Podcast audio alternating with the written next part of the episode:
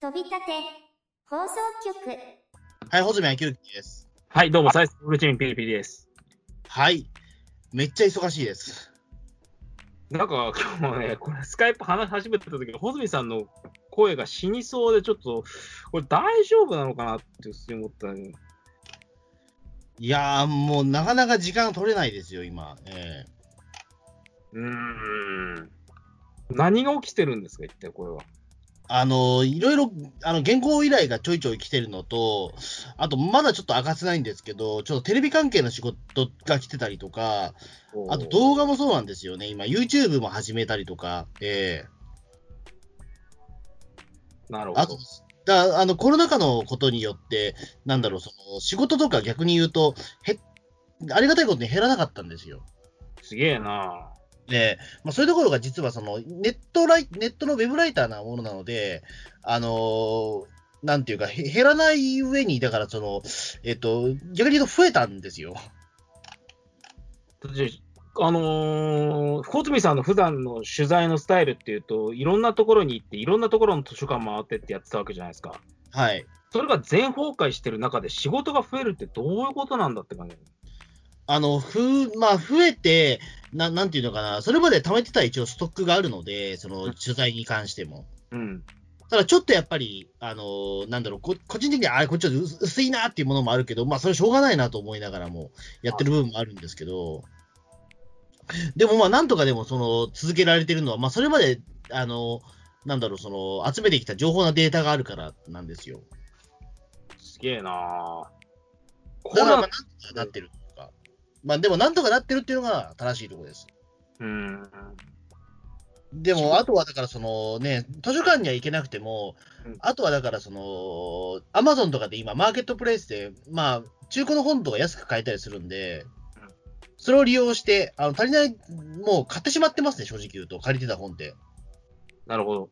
極力そういうことで情報を集めたりとか、新聞記事に関してはちょっと、あのーなかなかちょっと収集はできないんですけど、穂積さんの取材のスタイルって、基本的に昔の新聞記事をざーっと洗ってかって思ったけども、本とかも結構参考にしてんだね。あそうですよ。あの、だからめっちゃ本は、だからこのコロナ禍においては結構買ってますよ。あ、そうなんだ。そう。だ毎日何かしら Amazon で届いてるぐらい。そんなに、はい。じゃあ、収入が増えても取材費が相当、これまでと比べて増えたってことになるのかうん、いや、でもそうでもないかな。そうなの？だって毎日 Amazon で何かっていうと、1日最低でも600円から1000円以内、もしくは1000円以上。まあ、そうですね。でもまあ、例えばだから、そのね、いちいち調べ物をするために、まあ、その、電車乗って行ったりとかすると、やっぱり交通費かかってるわけだから、うん総合的にはまあ変わらないかなっていう。え相当毎え。だって日、最初からじゃあ、あの、本買ってた方が良かったのかなとも思いつつもあるけど、やっぱりでもどんどん本溜まってっちゃうから、うん。ちょっと悩みどこではありますけど。いまあ、そういう時は電子書籍で買えるものは電子書籍にした方が絶対いいっすよ。やーでも電子書籍って安くなんないから、なかなかね。うん。ね こういうこと言うとあれだけど、うん、しちょっとうん緊急事態なんで、ちょっとあんまりあれなんですけど、うん、やっぱりなるべく安くその、ね、情情報を買いたいっていうところがあるので、ね。うん。というわけで、なかなかちょっと忙しくて、あのなんだろう、なかなか見るものもなんか見れないんですけど、なんかもう、ウルトラマン Z 見てる場合じゃねえみたいなことを言ってますし。うん、まあ、いや、でも見れてますよ、一応。いや、でも今日の見れてないんですよ。今日のはまだ見てないです。ええ撮ってるのが、あの、7月の18日で、毎週同じ日曜日なんですけれども、ウルトラマン Z 見れてないっていう。うんまあ5話、えーみまだ見れてないですよ。でも多分まあ、あさってぐらいには見るかな。うん。あさってな。ウルトラマン80はまだ見れてないね。ウルトラマン80は頑張って見てください。えっ、と、今13、4話ぐらいまで行ったかな。うん。もっと言ってんじゃねえかな。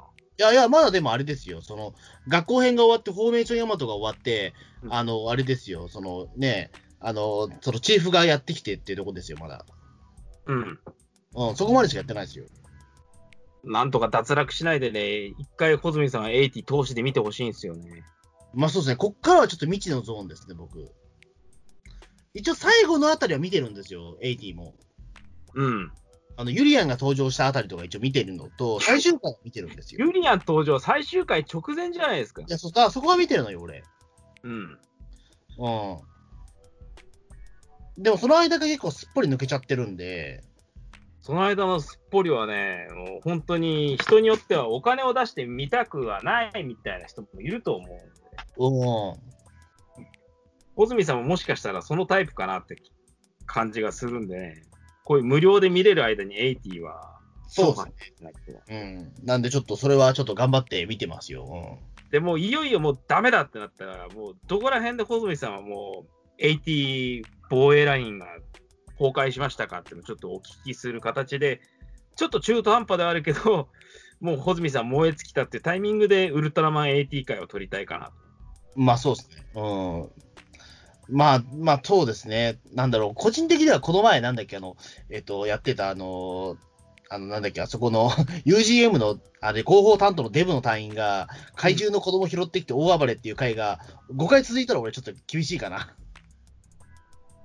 え、そんな、あのデブがなんかやらかすパターンが5回も続いたっていうの、え、あ、いや1回のエピソード、これから、これからあのケース、あの話がうん5回続いたら俺アウトかなっていう。そんなことはないけど、意外とあのデブは劇中で活躍します。あ、そうか。じゃあ、じゃあ、なんとか俺は今、ね、元に戻りまして、今、首の皮1枚かなと思ったけど、なんとかまたくっつきました。えいや、でも本当にアンパンマンでいうところのカバオ君的なポジションで結構暴れますよ、あの人は。えあ、そうなんですか、あのデブ。はい。意外と美味しい役どころだなって感じで。あ、そうなんですか。でも、あの、ウルトラマン80以外に何か代表作があるのかっていうと、僕は知らないんですよ。いや、そういう人ばっいや、ウルトラマンはまあそうじゃないですけど、隊員はやっぱりなかなかね、伸び悩む人多いじゃないですか。まあ、え特にそうなんですけれども、あのーデブね、美味しいんですよ、なんかいろいろと描写が。スタッフにされてたのかよくわかんないですけどね、なんでこんな美味しいんだろう、このデブはっていう感じ。ええ。いや、なんかあれじゃないですか、その、無双大輔って、誰だか知らないけど、すごく強そうな名前の人がいるなっていうことは、オープニングで大体、でも何単位かよく知らないっていう、えまあ。的に誰が何単位やってるかってわかんないですよねと。りあえず、武装大輔っていうすげえ芸名の人がいるってことだけしか僕、頭入ってないです。ええでもそ無双大輔が誰なのかって多分顔が結びつかないでしわかんない。うん武装大輔全然知らないです。えみんなそうだと思うんだよな。俺もわかんねえんだよ、80。この役の人がこの単位っていうの。ねえ。なんか隊員の名前書いてくんねえんだよな。うん。うん。まあ確かにでも他の、でもウルトラマンも書いてなかったか、でも。まあ基本的には書いてないかな。うん、誰なんだ、武装大輔。えうん。えうん。まあそんな、まあことで、まあウルトラマン会はまた後日やると思うんですけど、ちょっと今回久々にドラマの話もしようかなと思いまして、小泉さん、ドラマはがっつり見てるって言いますからね。あの、ドラマはでもここ最近はね、結構見るようになりましたね、でも。ここ最近になってから見るようになった。仕事柄、ここ最ここ最近っていうか、ライターになってからずっとドラマはウェイトを置いて見てるってことじゃなくていや、というわけでもないですね。そうなんだ。うん。別にそのなんかけ月9とかがっつり見てる方ではないので、なんか前、この LINE で打ち合わせをしてるときは、もう仕事柄ドラマ見るんですよみたいなこと。まあドラマはでもなるべく見るようにはしてるっていう感じですかね。うん。なるだけ。うん。でもそんなにだからめちゃめちゃね、なんか、み見てるかっていうとそうでもないから、だから全部ドラマ見る人もいるじゃないですか、中にはそのコンクールのやつ。小泉さんはそういうスタイルで生活してるのかと思いましたよ。いや、意外とそうでもないかな、でも。あの、もちろん見てる人に比べれば全然見てないし、ただ話題作は見ようっていうような感じですかね。あとはそのゆるキャンの実写版とか、特殊な事情によって自分がこれ見たいと思ったものは見たりとか。はいはい。うん。映像権とかも見たんですか？あ、映像権実は見見てないのよ。あ、映像権見てないんだ。意外だな。あの、テレビ版、あの、アニメ版全部見たよ、俺。うん。ドラ映像権見てないのよ、実はドラマ版、俺。見逃した、1話見逃して、そこからもう、あもう、か華麗にスルーしちゃいました。えそういうところは俺と同じなんだよ。俺もドラマとかの1話見逃すと、もう全然見る気がなくなるタイプなんうん。まあね、まあ見ればよかったのかもしれないけど、ちょっと見る気なかったというか、なんていうか、まあ映像権、アニメ版俺そんなに実はバカハマりしてなかったからかな、多分。はあはあはあ。うん、えアニメ見てました、映像権。いや、見てないです。あ、見て、あ、じゃえ、じゃあ逆にドラマも見てたのか？いや、見てないです。え、じゃあ何、映像権は何を見てたの？じゃ何も見てないです。あ。あ、そう。はい。あ映像権のメンバーじゃ誰一人も言えない感じですか、じゃあ。れも言えないです。あ、そうですか。ええ。じゃあ、じゃあ、じゃあ話すだけ無駄だった、今。なんかもう CM とか面白いな、みたいな感じで。え、何 ?CM? うん。ああ。まあ、た確かにね。まあ、あれを見たらちょっと見ようっていう感じになるけど、うん。ちょっと俺見なかったです、映像権。うん。そうですね。だから、まあ、今回なんですけど、うんそうですね。あのーやっぱりここ最近熱中してたもので言うと、やっぱり、まあ、もうこれはもういつかやりたいと思ったけども、はい M 愛すべき人がいてなんですよ、結局は。あこれね、穂積さんに言われて、僕は一気にね、あのーちょうどこれ収録が確かウルトラマン Z の初回のやつだったと思うんですけど、穂積さんがもう毎週土曜日これ楽しくてしょうがないですね、みたいな、今 M 愛すべき人がいてて、なんすかそれはみたいなことで僕はみなって、うん。気になってみたんですけど、まあ見事にはまりまして、やっぱそうですよね、これは。これやっぱハマりますよね、こんなもの。なんだこのドラマは。いや、もう、あのーなんだろう、令和最初のカルト作品と言っても過言ではないぐらい、な、なんだろう、このドラマはっていうか、うん。ちょっと改作中の、まあ、カルトドラマですね、言ってしまうと、これはも普通にカルトですよね、これはね。う。まあ、カルトドラマって多分たくさんあると思うんだけど、はい。ちょっとこれはね、レベルが違うぞっていう、ちょっとあ頭一つ抜けたタイプのカルトドラマというか、なんていうのかな、何がこうなって、このドラマが生まれたのこれ全然理解ができないっていうタイプの。突然何かしら、時空の狭間から、あの、卵がポトンと産み落とされて、そこから出てきた魔物みたいなドラマなんですよ、これ。うーん。うん、誰がどういう、そのね、あの、うんプロデュースをしたらこんな作品になるのか全然わからなくて。うん。ちゅうか、このドラマを作ることによって誰が得をするんですかね。あの、これって、あのーなんだろうな、ちょっと僕らの子供の頃で言えば家なき子とか、うん。まあハードだわっていう感じのドラマからさらに飛び出て、現実世界とリンクしてるじゃないですか。そうですね、これ、はい。これもう、ばっくり皮を剥けば浜崎あゆみ物語なんですよね。そで、しかも、さらに大あの大枠を見れば、浜崎あゆみのスキャンダルをちょっと、あの振り返りますね みたいなう。うん。ドラマがあって、で、浜崎あゆみさんと浜崎あゆみってか、劇中であゆが恋しているマサ、もうやっぱり当然、モデルになる人物がおり、まあ、ま、松浦さんという方がいらっしゃるんですよね。あのえ現在、両方とも現役で ABEX で活躍されてるんですよね。いや、そうですよ。ええ そんな作品が、まず、まあ、しあのフィクション小説として出ることもすごいんですけど、それを元にしてさらにドラマにするって一体誰が得をするんだっていう、ななんだこの作品はっていう感じなんですよ、僕は。あそうですね。一応原作小説があるんですよね、これね。りますね。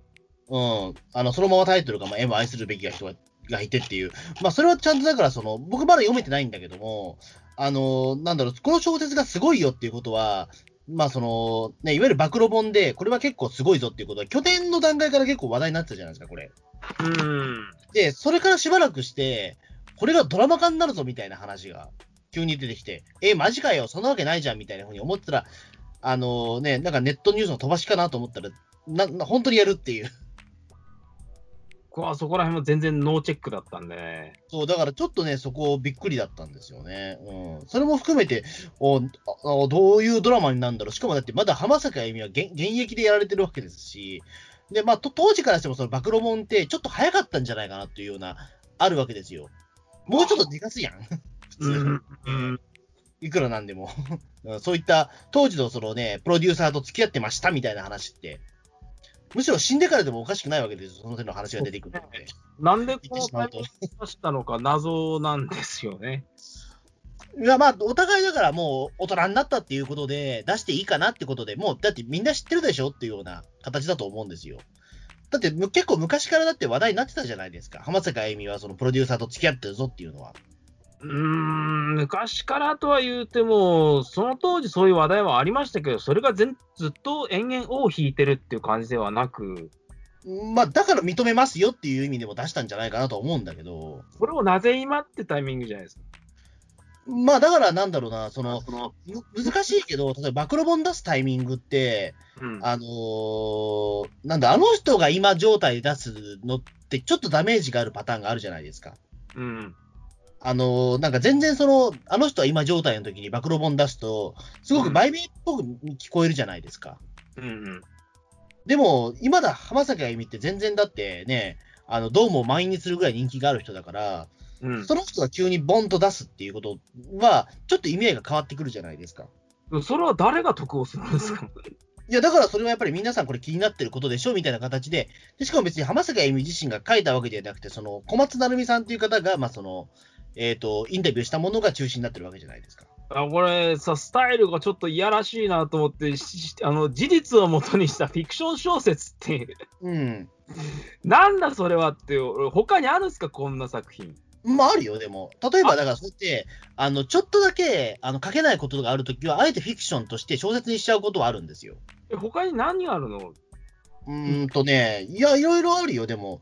あの、なんだっけな。え、えっ、と、赤塚不二夫先生の絡みのことを書いた、あの、その、なんだろう、元アシスタントの方の話を書いたものは小説だっつってましたね。そう言ってましたよ。それはフィクション小説？うーんとね、一応フィクション小説っていうような形、あまあ一応事実を元にしたフィクションですっていうふうにはしてるんだけど、まあどう考えても9割方本当なんだろうなっていうのと、あとはだからね、えっ、と、なんだっけ、あえっと、落語立川流の立川談志郎さんっていう、まあよくネットで、ツイッターで炎上してる人ですけど、はい、あの方が書いた書作が、シャリのち曇りっていうタイトルのエッセイ集で、うんそれはだから立川流がなんで誕生したのかっていうことを書いてるもので、登場人物はあのみんな名前書いてるんですよ。うん。なんだけど、あのーちょっとからくりが分かったら、例えばな何々何々が、あのーまあ、シリーズだとこういう名前っていうのが、ちゃんとからくりが分かっちゃえば、すぐもう全部、ね、名前以外は全部その本当なことが書かれてるというか。なんか、ダークプログみたいな。そそう、名前だけちょっと変えたらじゃあいいのかっていうこと、そうじゃないとは思うんだけど、でも名前がね、分かっちゃえば、もう誰が誰が書いてるかすぐ分かっちゃうっていう。ええシャレのち曇り？シャレなちこまりか。うん。あ、これ、Kindle で買えるな。うん。あのーまあ、そこそこ、それも面白くて、でもそれは一応小説ですっていうふうに出してるんですよ。うん。まあ、それはよくある手なんですよ。でも、あのーちょっと戸が立つからというか、いまだにそのクレームを避けるために、関係者からクレームを避けるために小説ですっていうふうにするのはありなんですよ、意外と。うん。うん。でも、ここまで堂々とやるのは確かに珍しいっちゃ思うけど、うん。でも、普通に、あのー、ABEX の専当時専務である松浦さんにも恋愛感情バリバリでしたっていうことをうん何も隠さず、で主人公浜崎あゆみですっていうふうにこれフィ、フィクション小説って言わなくねえかみたいな状態なんです。原原作も一応、その浜崎あゆみって言ってますよね、多分これ。原作はもうバリバリ言ってますね。ですよね。だからそこで言うとちょっとフィクションにする意味があるのかちょっとわかんないけど、なんか登場人物を変えるとかだったらちょっとね、わかるんだけど、だからね、史実を元にしたフィクション小説っていうふうな。まあちょっとだから、ね、ファンタジーは含まれてるって話だとは思うんだけど、多分。うん、ちょっとだからその、なんだろう、まあかけないというか、例えばちょっとね、面白くするためにちょっと付け加えたところはあるっていうような。おーそこら辺はね、これもうほぼほぼ、あの、浜崎あゆみさんがこういう自分の本を書く、あの、技量がないからもう誰かにインタビューしたものをもとに、あの、こういう振り返り本にした結果こうなったんじゃないかなっていう風な感じですね。原作を読んだ僕の感じはあ、。そっか。うん。まあ、あの4分の3ぐらいしか読んでないんですけど、うん。まあ、なかなかドラマよりいろいろ生々しい。じゃあ、わしも早く読まないとな、M。まあそうですね。だからまあ結構その中で言うとね、その、浜崎あゆみというか、そのね、まあ、そのドラマ版なんですけども、はやっぱだからね、なんだろう、もう、うーん、やっぱなんでこの そのドラマになっちゃったんだろうっていう気はしますよね。これはね、あのーばますます。事え実を元にしたフィクション小説ですっていうふうに書いた小松さんも怒っていいレベルのドラマだと思うんですよね、はっきり言って。え一体どっからどこまで、そのなんだろう、筋を通してるかって結構気になるんですよ。うん。あのーまあ、小松さんには多分筋通してるんじゃないの？多分これ。筋を通してないってことはないと思うんですけれども、うん。まあ、半ば騙したみたいな感じで、これはドラマ化に進めてるとしか思えないんですあよ、ね。そう。だからほら、浜崎あゆみ本人も、うんその M の放送中って一言も言わなかったじゃないですか、インスタとかで。うん。うん、見てます。ね、これから私のドラマが始まります。見てくださいね、みたいなこと言わなかったじゃないですか、一切。うん全くそんなことはありませんどう。しちゃったんだろうと思って。うん。でもその代わり、あの、自分のそのね、P、あの、そのミュージックビデオとかをバンバン YouTube 流してたんですけど、浜崎さんは。ほうほうん。だからそういうところで支援してんのかな、みたいな。何も言わないけど。うん。う。ん。でもあれですね、最終回放送した後に、浜崎あゆみってインスタで、あの、見見てましたよっていうふうにい言ってましたよ。いましたね。うん。あ、やっぱ見てたんだっていう。ええまあ、そりゃそうだよな。見てないわけないよなっていう。ええなんでずっと沈黙をしてたのか、やっぱり最後まで目が離せなかったっていうか、これどういう風に始末つけんねんみたいなところがあったんですかね。まあ、なんていうかな。ほ本当にだから、あのーもう本当にクソなドラマでしたって言ってましたけど。ええそんなこと言ってよ。結構絶賛してましたよ。あの、最終回後のインスタで浜崎あゆみさん。あの、なんだっけ、鈴木おさんが、この M のその、脚本家の鈴木おさんが、なんかのインタビューで、あの、浜崎あゆみさんまだその、えっ、と、インスタとかで一切つぶやいてくれてないんですけど、ちょっと怒ってるんじゃないかっていう詮索が、皆さんのね、方でもあるみたいなんですけど、わかり、私はわかりません。ただ、その、放送が終わった後に浜崎あゆみさん本人から、あの、なんだこのクソドラマって言ってくれたら私一番嬉しいですって言ってたんですよ、なんかの、インタビューで。で、おそらくそれを受けて浜崎あゆみも、その、インスタで、まあ、クソドラマでしたっていうふうに言ったんでしょ、これ。うん。あそんなこと言ってたかななんか普通に、まあなんかね、うん。本当にまあ、ちょっとやっぱりいろいろ思い、いろいろあるんだろうなっていうかね。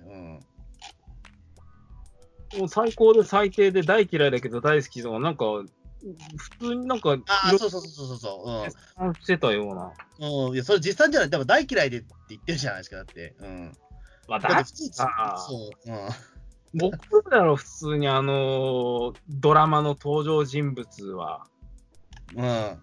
特にあの、原作僕4分の3ぐらいしか消化してないんですけれども、えあのひたすら原作はですね、あの本当にまだ僕かじった程度なんですけど、あれって感じで、浜崎あゆみとマックス・マサとぐらいしか出てこなくて、えうん。途中でなんか、あのマックス・マサは離婚した後もうすぐ付き合いそうな女性がいるらしいみたいな、うん、そういうの合わせるだけで、あのドラマでも最初からそうしてるマサさんって慕ってるあのナンバー2マネージャーみたいな人とか、はいはい。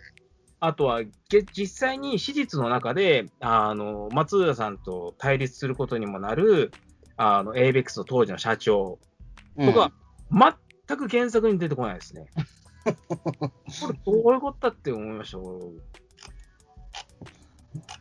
いや、多分そこはもう、なんだ、担ぎ、もうさ、なんだろう、その、ちゃんと、えっと、ドラマにするために付け加えたとこなんでしょ、そこはもで付け加えるのは、それ分かりますよ。こういう人だったらいるだろうと。で、実際そういう人もいるっていうか、社長とかいるわけで、う。えで実際、あのいろいろ ABEX お家騒動で、マックス・マサと後々対立することになるわけですけど、これ、まあ、社長もすでにおかしくて、あの、マサさんがスターを生み出そうと、なんかスターを生み出そうと頑張ってるのできるわけないじゃん、小室哲哉の時代なんだよ。あれ、小室哲哉実際劇中でなんて言われてたんだっけな。あ、げ原作で？原作っていうかドラマで。ああ、小室哲也の、え、なんか言ってたっけ、それ？なんかガクトの偽物みたいな。ああ、はいはいはいはい。もうヒットは小室哲哉っていうか、この人に任せりゃいいんだよみたいなうん。うん。感じで、マサさんに、お前なんかみたいな感じで、なん結構潰しにかかってる感じじゃないですか。うん、そうそう。うん。ま、マサさんがすでになんかあ小室哲哉を脅かすような流れを作ってて対立するなら分かりますけど、これから誰かアーティストをデビューさせようとしているマサさんに、すでになんか潰そうみたいな意識を持ってるって、これどういう芸能事務所なんだっていうふうに。ああ、いや、だからあれでしょ、だからその ABEX じゃなくて A ビクトリーでしょ、ドラマ版では。だあのだから、そのなんだっけ、高島弟のやってるその社長でしょ、そうですね。だあれ、もともと嫉妬してるんでしょ、だからあれ。あ、そうなんだ。だからほら、あのーそうな、なんていうか、一応そのマサとね、マックス・マサと一緒に、その一応、A ビクトリー立ち上げてるけど、うんで、なんかあれなんだってね、その、なんかドラマの、ドラマの、なんかその、えっ、と、人物紹介で言うと、そのマサと一緒に、その、高島弟は、その、A ビクトリーを立ち上げた、えっ、と、一応せそそ、設立メンバーなんですよ。うん。で、そのマックス・マサに、確か金銭的な支援をしたか、いなんかその、ひ引き抜いたらしいんですよね。その途中でほら、ドラマ版でクリス・ペプラーが出てくる、なんかその金持ちいるじゃないですか。あーあの、レコード店の店長ねそうそう。1億円お前にややるよっていう、もう本当ギャグみたいなシーンがあって。うんどういうレコード店なんだって思いますよね。そう。だからそこで言うね、うんあの、レコード店をもう、すごいね、ガッポガッポさしたマックス・マサを、うんあの、引き抜いたのが、その、まあれなんですよ、高島弟なんですよ。うん。だから一応ね、その、えっ、とそ、そ、設立メンバーってことになってるけども、まあうん言ってしまうとでも、その、マックス・マサの、その、才能に、えっ、と、嫉妬してるんですよ。いやマックス・マサが何かを成し遂げた後っていうか、ああいうの前に誰かをね、あのちょっと、ポンと小花火レベルでもやったんだったら、こういう人間関係わかるんですけど、これからマックス・マサがこの A ビクトリーでやってくんじゃっていう状態の中で、なんで最初からこんな敵意むき出しなんだっていう、僕にはあ、そう？理解こんな人物。いや、だからほら、あのなんだ、そのアイドルのプロデュースというか、その歌手のプロデュースは、まあ、いたのかもしれないけど、あとはほら、そのなんだっけ、東京ドームをそのなんかフェス会場にするっていう風なやつとか、はいはいはいはい。あれが成功したからじゃないですか。なるほどなるほど。それがあったじゃん、確か。うん。劇中ではそうだったね。アーティストとしてのヒットはまだなかったけれども、そういえば、うん東京ドームをディスコにしましょうみたいな、なんかあそういう。企画はなんかバンバンチケット売れてますよっていうのが第1話からありましたね。そう、だからそれが、あの、なんていうか、もうね、あの、高島弟は嫌なんでしょ？うん。嫉妬してんでしょ、あれ。なるほど、なるほど。うん。だだから、あの、そのね、どうしても、その、マサを潰そうっていうような、形にはなると思うんですよ。うーん、自分で引き抜いたのにね。まあね。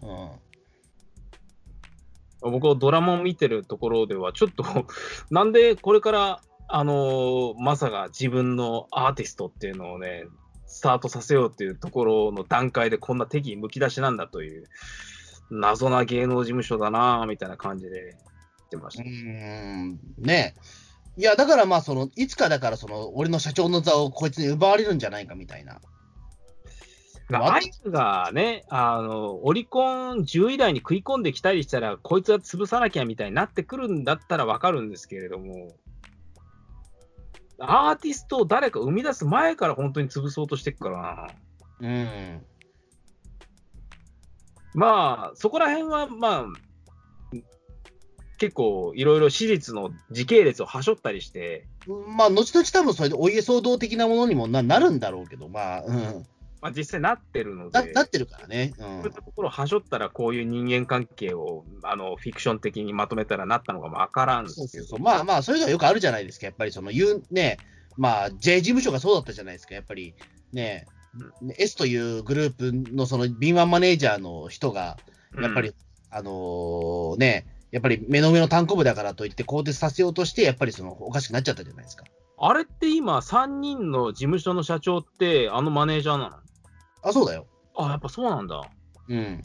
おお、こいつは問題が深いぜ。まあ、週刊誌報道を鵜呑みにするんであれば、そういうことですよ。ううんん。うんまあそういうね、ものをいろいろ凝縮したところ、まあ、こういうのもあるし、あのルカー君みたいな弟分のマネージャーもいるでしょうと。だが、うんこんな人物がいるわけがないという、みんなが注目した、みんな大好き、田中みな実さんが開演しました。ベックこれは、あの、穂積さんも本当にニコニコで毎週見ていたようですけど、僕はもう普通に毎、この人のアップが出るたびに笑いましたね。いや、もう、あれですよ、もう、あのーもう俺も大爆笑ですよ、こんな人いたらもうね。だって、演技が違うんだもん、この人だけ。なんでしょうね。いや、なんだろう、いわゆるだから、この、えっ、とね、まあ、言ってしまうと、この、えっ、と、ドラマ版の M の中における、まあ、悪役じゃないですか、やっぱりこの人は。一番のその悪だと思うんですよ。まあ、あの基本的にまさに近づいてくる女は排除的な感じでうん。きますからね。で、この作品っていうのはどういうことかというと、禁じられた恋愛っていうことで、あゆとマサのだんだん恋愛模様になっていくみたいなことで、これどうすんだべみたいな中で、このレイカは、まあ、あゆにあの偽造アポイントメントみたいなのを仕掛けて、マサが、マサについての話があるのっつって、屋上に呼び出して、屋上の鍵閉めて、あの放置して風邪ひかせたりとか、そうそオーディションのうそう。直前になかなかね、これなんか昔のガラスの仮面とかそういう世界なんですかねみたいな。いや、そうそう。だからほら、僕、あの、そのね、ウルトラマン Z の時にね、あの、大英ドラマみたいなやついたじゃないですか、俺。いや、本当そんな感じだったじゃないですか、俺。本当に大英ドラマみたいですね。うんてかスタジオも大英だったような気がするんだよな、なんかエンドクレジット。そうか。うんまあそれは多分偶然だと思うんですけど。ええいや、そうですね。だから、あのーいや、だから今この令和の時代に、なんだろう、その、眼帯をつけてる人が、そのなんだろう、その、眼帯もだってその普通の眼帯じゃなくて、マジでだってそのフック船長的なでかい眼帯なわけですよ。それをつけてる悪人だっていうような、うん。世界観俺、ない、ないと思ってたもん、そんな時代が。ね、そんなドラマある、今生まれると思わないもん、そんなもの。なんかこれ、あのー一回コロナで撮影、撮影、撮影もそうだけど、放送もちょっと中断して、伊集院光さんとかのオーディオコメンタリーとかやってたじゃないですか。あ、そうそうそうそう。うん。それでなんか地方のお菓子にななぞれて、あれなんだっけ？あ、あれでしょ、あの、福岡の、あれでしょ、ええあ、なんだっけ、あれはね、ななんとかもんですよ、えそう、なんとかもん。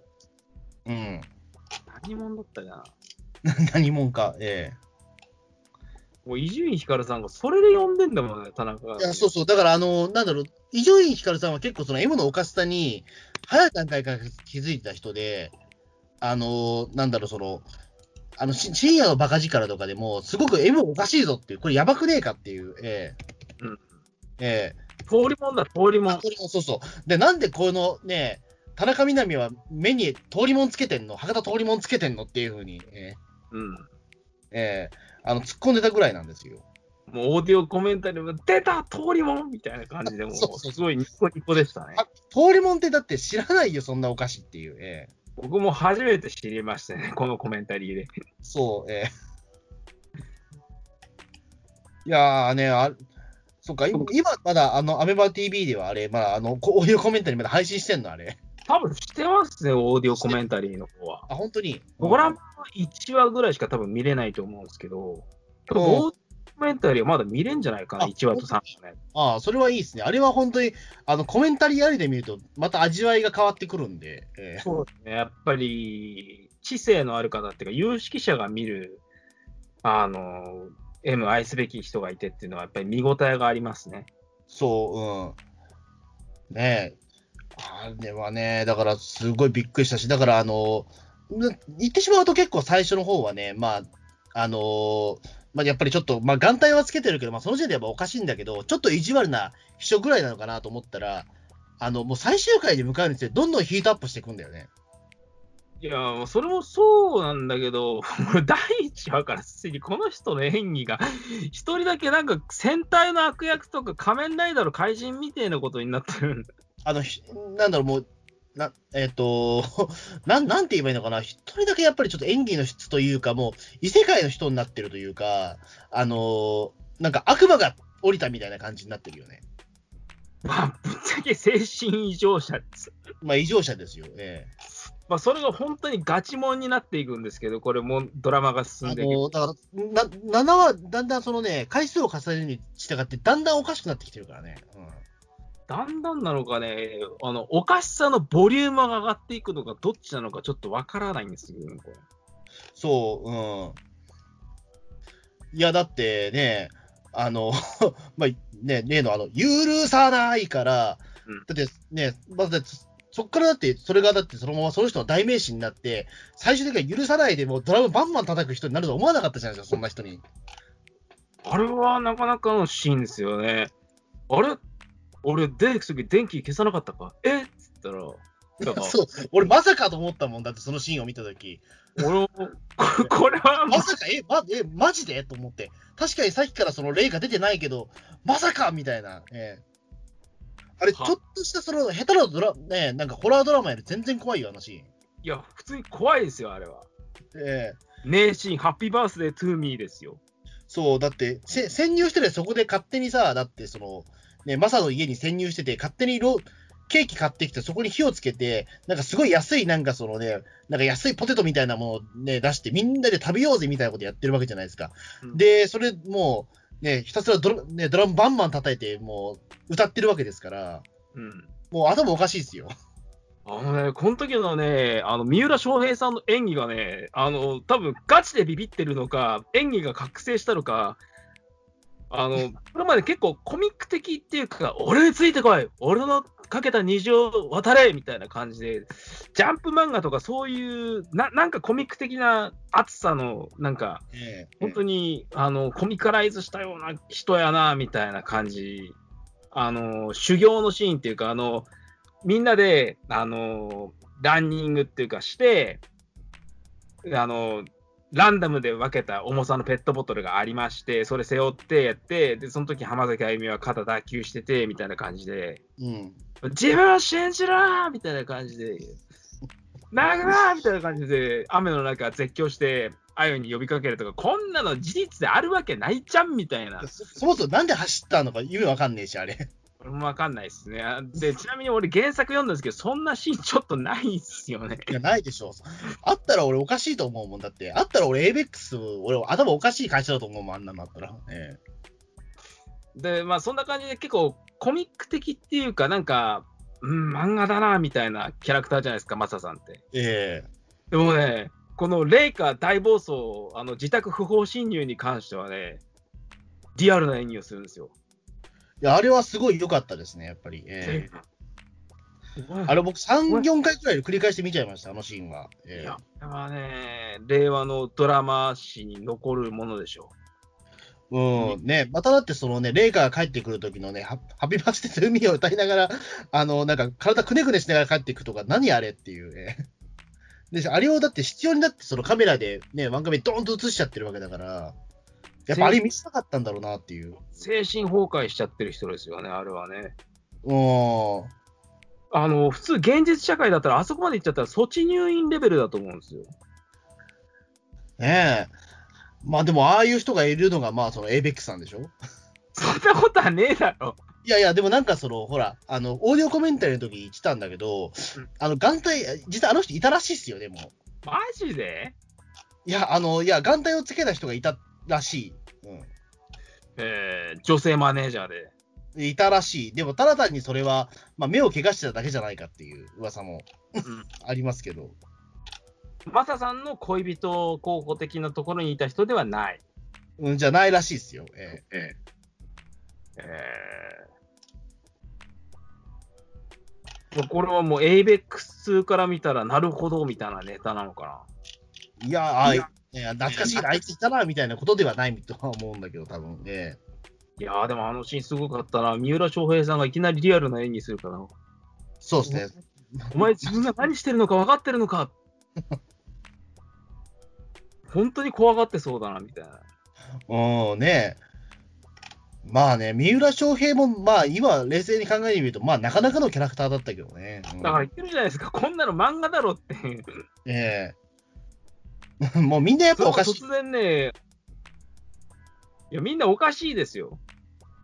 うん、で、結構やっぱりね、ドラマやっぱり回数重ねていくと、みんなやっぱちょっとおかしくなってくるよね、やっぱり。えおかしくなってくるっていうか、そもそも普通な人がいないんすよいないね、これね。うん。だからそのね、社長もだって、その A, A ビクトル社長もだんだんおかしくなってきてるからね、やっぱり。ええうんあのーまあ、最初からなんかそのさ、なんかトカゲだかカメレオンだかを持ってて、まあ、いかにもなんかその悪いこと考えてる社長風だったのが、もうだんだん、そのなんだろう、高島弟のその俳優のポテンシャルが発揮されて、もう変顔もしてくるし、もう、うん、もうすごいかったよね、あれは。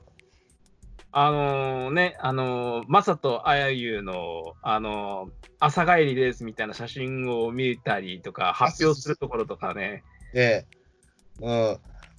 ねもう、愛はもう、エイベックスの宝だみたいなこと言って、でも宝が、でも宝に手をつけちゃダメだな、パチンってやって、それで 写真がバーッと写る いや、もう最高だな。多分スキャンダルがあったとしても、あんな社内会議展開はないよね。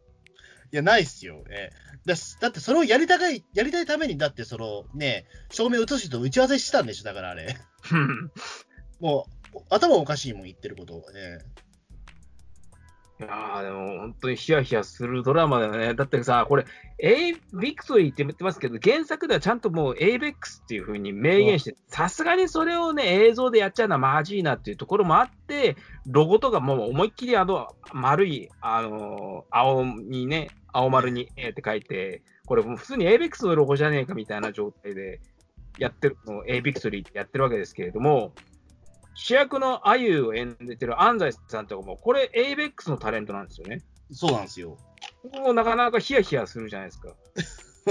ねどういうつもりでやってるんだろうみたいなところとかね。えのお家問題の話の主役を ABEX のしあの期待の新人にやらせるんすかみたいな。えいや、まあそこは、まあ、シャレが分かってるんじゃないですか。まあ、しもう完全にこれ、シャレみたいなもんだから、壮大な、やっぱり。ええ巨大なブラックジョークだろ、これもう。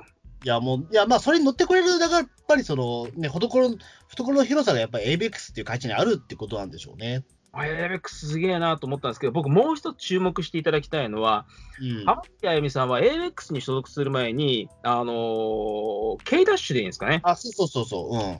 所属してて、で、あの、ドラマでも見せ場になって、ああいう事務所辞めてきたっていうところがうんあの、浜崎くるみ時代がね。うん。うん最初あれだ、ササンミュージックじゃなかったっけ？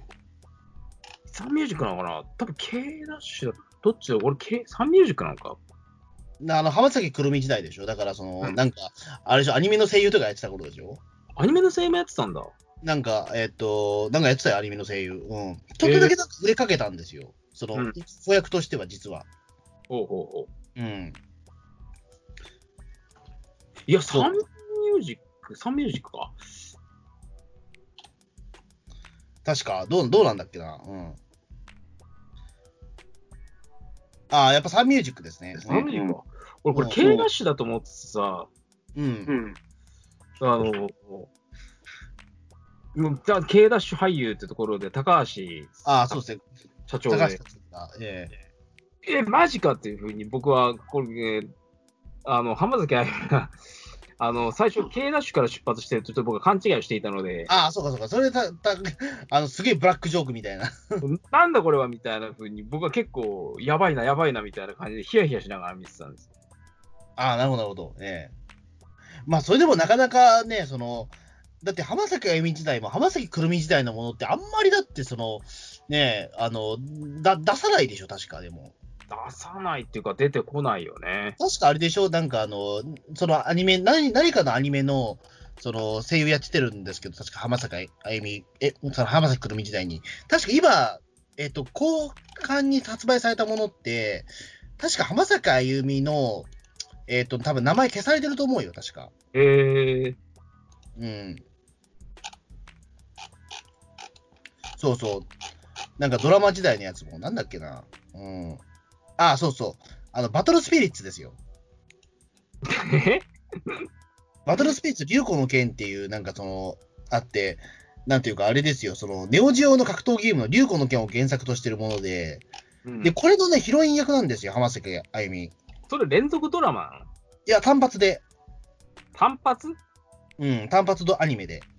うん。で、他だって塩沢兼人さんとか出てる、ね、あのーとか、ね、かゆみ家正さんとか出てるようなアニメで、そこで、あの、ヒロイン役なんですよ。うん。で、それはなんか、ビデオ LD 版では浜崎あゆみなんだけど、うん。あの DVD になると、んあの、別な人のキャスティングになってるんですよ。えー、え、撮り直したってこと？撮り直したらしい。へえ、それすごいな。そう。だまあ、そういった活動もやってたんですね、浜崎あゆみね。うその子役としては。だからちょっと売れてか売れかけてたんですよ、この人。売れかけてたんだ。なんか、自伝本とかそういうのを見ても、やっぱりこのままじゃうまくいかねえみたいな感じで、うん。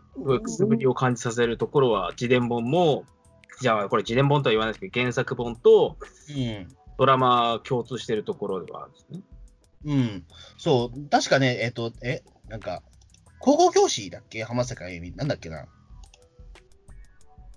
あのーえっ、と、昔だからあれかな、俺スカバー入ってた頃に、うん。えっ、と、なんかその浜坂あゆみが子役時代の、えっ、と、なんかそのドラマが、なんかその、スカパーでやるっていうから俺見ました。あ、ツインズ教ツインズ教師だ。ツインズ教師っていうなんかそのドラマが、その、浜崎くるみ時代のものが、久々に放送されるっていうようなことをスカパーガイドで見たことがありますよ。ほうほで、それは確か俺見たよ、俺。ツインズ教師。う。で、結構浜崎あゆみはフィーチャーされてたんですか？いや、されてないですね。されてないんです。うん、まあ、今日、その、なんていうかな、その、クラスの中の、なんか、うんまあ、クラスの、クラスメートのうちの一人みたいな脇役だったから、うん。だからまあ、なんていうのかなう。んでも、他はでも、今見見てみると、浜坂あゆみでも、いくつかその、火曜サスペンス劇場とかにも、名前、あの、なんか役名付きで出てるし、えドワイトだから、そんなにだからめちゃくちゃね、あの、売れなかった人ではないと思うんですよ。うん。うん。でも、やっぱ本人的にはこのままじゃあかんみたいな感じは、あったんでしょうね。うん。そう。で、やっぱそうですよね。だから、その、浜坂あゆみっていうと、まあ、やっぱ僕らの世代ですよね。やっぱりその、僕らの世代やっぱりスーパースターじゃないですか、この人って。うん。で、やっぱりこの裏に、まあ、こんなことがあるとは思ってないけど、実際その、ね、あの、浜坂あゆみ が C, C 出すときに、そのね、あの、眼帯をつけた人がいるとは思ってないけど、それは思わないですけど、もっと思わないのは、それが全部マサさんに対するラブレターだっていうのは、へーって感じじゃないですか、僕からの世あ、代。でも、それはでもほら、結構でも言われてたじゃないですか。いや、もう、しょっぱなからそうなのみたいな。うん。あの、原作本からはもう、デビューシングルっていうんですか、あ、もう、あゆ、あの、お前自分で自分の歌書けっていう段階になったら、もう原作本からもそうなんですけど、あゆは、あ、じゃあもう、マサさんに対する思いを書こうっつって詩を書き始めたんですよ。で、デビューシングルから、ああやって、どんどんどんどん歌ができてきました、みたいな感じで。うん。で、あのーガチのラブレターをファックスで送りましたっていうのも、これはどうやら史実っぽくて。うん。でもね、あの一連の歌が、ほぼ、マサさんに対するラブレターとして描あの書かれてたものだっていうのは、マジっすかみたいな感じで。まあ、そうだよね。でもやっぱりだから、そのね、思い出すのはやっぱりその浜坂あゆみが出てきたとき、やっぱり衝撃、まあ、なんていうのかな。えっと、僕はその妹が一人いたので、うん。あの、妹がすごい浜崎あゆみのファンなんですよ。ほうほうだから僕は比較的その浜崎あゆみっていう存在は、えっと、多分、もう、に20世紀から一応知ってるんですよ。一応。いやそれは私も知ってますよ。いや、でも、だ家にだから全部 CD ありましたよ。うん。全部？そう。妹が買ってきたので、すごい。で、僕もだからそこから CD 借りたりとかして、うんだから当時の浜崎あゆみのシングルは僕、カラオケで歌えって言ったら結構歌えますよ、俺でも、未だに。へえうん、自分では歌わないけど。やっぱり気が狂うほど聴いてましたもん、当時は。まあ、自分では買わないけど、結構好き好んで聞いちゃう感じ。うんそうですね。で、妹が今、そのね、えっ、と、まあ、なんていうか、CD 全部その持ってったんで、うんあの、でも今、でもなんだろう、僕でも、あのあれです、M は買いましたよ。でも、もう一回買い直しました、俺。好きで。エヴァ？あ、え M っていう一番その売れたベストですねあはい、浜崎あゆみの。あれは俺買い直したんですよ、実は。もう10年ぐらい前だけど、どうしても聞きたくなっちゃって。えうん、それぐらいが一応浜崎あゆみ好きなんですよ、実は言うと。ー、女性ボーカルでハマった人ほぼいないからな。あなんていうのかな、だから、えっとね、いや、正直言うと最初の頃は、なんかその、分からなかったんですよ、俺。その浜崎あゆみの良さって。確かに歌うまい人なんだろうなっていうのを思ってたし、で、あとほら、その、ドラマでも描かれていた、その浜崎あゆみのオールナイトニッポンあったじゃないですか。はいはい。あゆはバカじゃない。そう。で、あれもあったから、で、あとほら、その、デバだって後々分かったんだけど、うんあのーね、そのなんか、耳の悪い人を、例えばその、ライブ中に罵倒したみたいな話もあったじゃないですか。はいはい。あれは、まあ、嘘だってことが、後々判明したんですけど、当時そんなこともわからないから、うんあのーいや、結構それは鵜呑みに信じちゃって、まあ、あんま俺、いけすかねえなと思ってたんだけど、うん。でもあれだったんですよね、実はその、えっ、と、ほら、この作品でおける、えっ、とね、そのドラマにも書かれていた、あの、絶望三部作ってあるじゃないですか。絶望三部作、このドラマの中で？ドラマの三部作で、ほら、あの、そのね、マサさんと別れたことによって、すごくいい曲を書くってあったじゃないですか。ああ、はい。あれがいわゆる絶望三部作って言われてるんだってね。へえ。そう。あのーだいわゆるその、えっと、ボーイズガールっていうのが、そのうんマサさんがずっとその担当してたというか、うん。それはだから言ってしまうと、すごくね、やっぱり、エイベックスっぽい曲なんですよ、すごい確かに。ほうほで、そっから先が出てきたのが、なんだっけな、えっ、と、あれか、えっ、と、んなんていうか、そっからの先の 3, 三作目が、えっ、と、あれか、えっ、と、あ、防具と、あの、フォアウェイでしょ？で、あとそのね、シーズンズっていう、この絶望三部作っていうのが、で、こっから、あの、その、なんていうか、いい曲書くだろうってことになって、ほら、その、マサさん突っ張れるシーンもあったじゃないですか。う。うん。だからやっぱりだからそこで言うと僕、その、この3曲によって、やっぱ男だったけど、あ、うん浜崎あゆみすごいなって思ったんですよ、実を言うと。おう。うん。あ、やっぱそういうことがあったんだというか、うん。これ絶望ちょっといつもより違うなっていうか、うん。だってやっぱりそのね、ボーイズガールとかってすごくやっぱり、なんなんだろう、まだその小室サウンドの呪縛から逃れきれてない感じは、当時からしてたじゃないですか。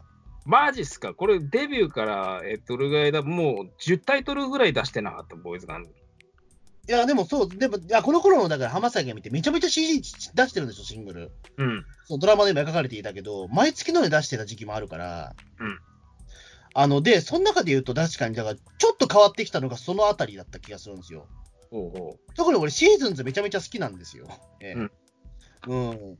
浜崎あゆみって言ったら僕はシーズンズが一番僕は好きなんですよ。う。なるほど。うん。いや、だからなんでそんなに俺シーズンズ好きなのかなと、結構思ってたんだけど、あ、そうか、ここで失恋してるからなのかみたいなね。そういった合点があったんですよ、実はこのドラマ見てて。やっぱ歌詞が、あゆの歌詞がどんどん悲しくなっていきますよみたいな感じになるんですか？そうそうそう。で、ほら、あの高橋克典も言ってたじゃないですか。いい曲だねっていう風に。やっぱ男の心をくすぐる曲なんだな、あれはっていうのは、ちょっと、俺20年ぶりに評価した思いなんですよ。えー、ちょっとそこら辺聞いてみようん。いや、いい、いい曲ですよ、マジで。うんう。。これまだね、最初のポーカーフェイスと M ぐらいしかちゃんと聞いてないんで、でも M もいいでしょ。でも、ポーカーフェイスと M だったら結構違うでしょ、だって。まあ結構違いますね。違うでしょ。だからその間やっぱりそれがあったんだなっていうことで、すごく合点がいったというか。うん、なるうん。あなるほどね、そういうことだったんだ、みたいな、ちょっと、うん、感動がありましたよ、当時。うーん。うん。ね。そうっすよね。だからまあ結構、だからその、浜崎あゆみって僕らの世代では、やっぱりそのスーパースターなわけじゃないですか、どうやっても。まあね、普通に数字的にもとんでもないものを稼ぎ出したところがありますからね。そうですよね。で、やっぱりその浜崎あゆみ、まあやっぱり僕が、なんていうかその、ね、まあ妹が結構聞いてたから僕はすごい好きなんで、もうってこともあるけども、でも多分ね、僕らの世代で言ったら浜崎あゆみを知らない人はまずいないじゃないですか、絶対。知らねえのかで、だからこれだけ芸能人に疎い俺ですら浜崎あゆみは知ってるもん。知ってるし、で、下手すりゃ多分ね、シングルの1枚は買ってるはずなんですよ。うん。どんな人も、まず。うん。まあ俺買ってないけど、買ってないけど。でも多分買ってる人ほとんどだと思うのよ、正直。まあね、あれだでそれけぐ、らい実は、だから、その、みんな知ってたし、歌もだって知らない、だって、ピリピリさんだって多分、なんだろう、今、そのね、M よ、み見たから初めて知った曲ばかりじゃないと思うんですよ、絶対。うん。知ってたでしょ、だってほ、結構いろんななんか聞いたことあるなって曲が結構ありましたよ。そうそうそうそう、それぐらいやっぱり振動してたわけですよ。うん。うんねえ、だからなん、なんていうのかな、うーん、ねえ、えっ、と、だからすごくなんかそこ、ねえ、思ったんですよね、なんか。だそこで言うと、だからすごく今日当時の思い出も結構出てくるというか、ちょうど、えっ、と、90年代から2000年代って、まだその CD が元気だった時代じゃないですか、音楽が元気というか。そうですね。うん、なんかそのあたりのすごいなんか時期のことを思い出したりとかね、うん。うん、してましたけど、その見ながら。ねえ。やっぱりな、だから、すごい浜坂あゆみってやっぱすごかったんだなっていうのを。えあーなんか、特に初期の歌とかを聞くと、僕はもう今、複雑な気分になりますね。この M の原作本を読んだり、ドラマを見たりすると、えこれ、うんあの、ディレクターっていうか、せんあマサ、あの、マサさんのためのラブレターだったんだなって、えなんてこった、なんてこった、みたいな。え ええ。まあね、だから結構、そのね、うん、でも考えてはまだたった20年前なんだよね、でもそれもね。うん。うん。いや、だから結構、当時だからその、なんだろう、音楽的なこともやっぱり、浜崎あゆみ一色になってたと思うんだよね。この頃って小室哲哉って、うん。やっぱあんまりもう表出てなかったイメージもあるし、あくまで体感だけど。下火だったと思うんですよ、この頃。うーん、いや、もちろんだから、その、とね、なんていうか、その、まあ、言ってしまうと95年くらいから、その97年ぐらいまでは、まあ、間違いなく小室哲哉がすごかった時代じゃないですか。うーん。でもちょうどこの浜崎あゆみが出てくるシーズンになると、小室哲哉はちょっと怪しくなってた頃だと思うんですよ。あななんていうのかな、あのーいや、いや多分当時もすごかったと思うんだけど、でもちょっとやっぱ落ち着いた感じがあったんだよな。いや、それだけ多分時代が流れるのが早かったってことだと思うんだけど、うんそこで思うのは、だからあれですよ。あのー、小室哲哉って2001年にほら、サイボーグ009の音楽やってるやん。っていうことを考えると、それは どういう意味合いを持つんですか？いや、でもと、その時俺思ったのは、あ小室哲哉、え、マジでっていう感じじゃなかったのよ、でも当時のこ感感覚から言うと。えそうなの？あ、小室哲哉音楽やるんだぐらいの感じだったんですよ。えあの、当時だからもう宇多田ヒカルとか出てたからだと思うんですよね。ー、うん。宇多田ヒカルもおったし、その倉木舞とかもおったし、まあ、浜崎も当然おったし、うんあのーちょっとその小室サウンドはもう古いんじゃないかぐらいな話だったと思うんですよ、009の頃って、2001年って。うんだから比較的その009を小室哲小室哲哉がやるっていうことは、受け入れられた気がするんですよね。え、すもう古いって言われたのに？え？もう古いっていう状態なのに？いや、だから、あの、いや、なんだろう、古いっていうか、いや、古くはなかったと思うんだけど、今思うと結構なものじゃないですか、小室哲哉がやるよって。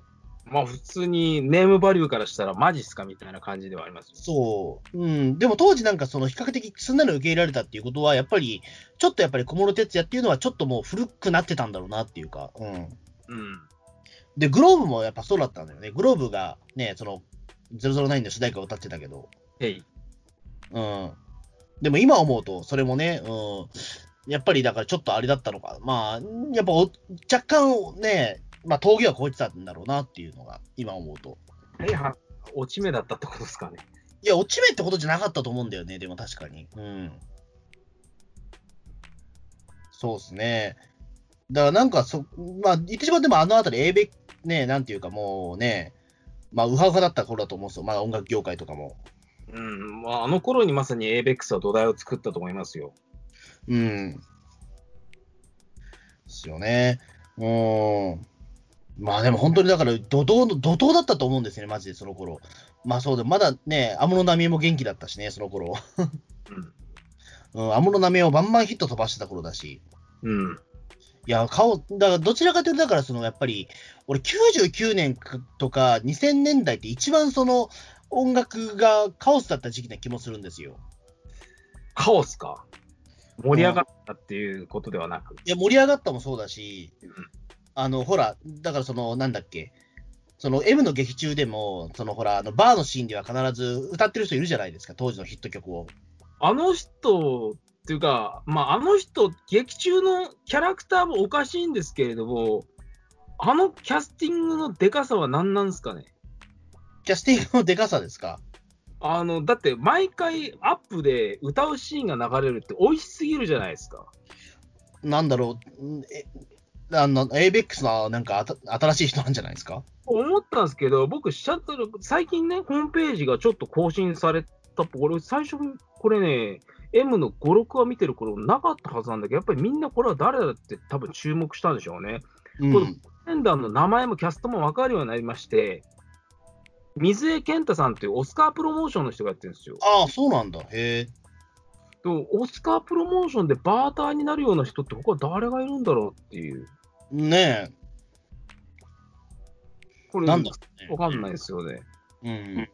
毎回こんな、あの、美味しいアップでソロで歌うシーンがあるっていうのは、これはどういうキャスティング意図なんだって感じ。うん。ねえ。いや、でも、いや、でも、あのチームは必要ですよ、やっぱり。当時こういう曲あったねっていうのと、うん。うーん。いうので、やっぱりこの、やっぱり2000年代っていうことに、やっぱりタイムスリップさせてくれるじゃないですか。うん。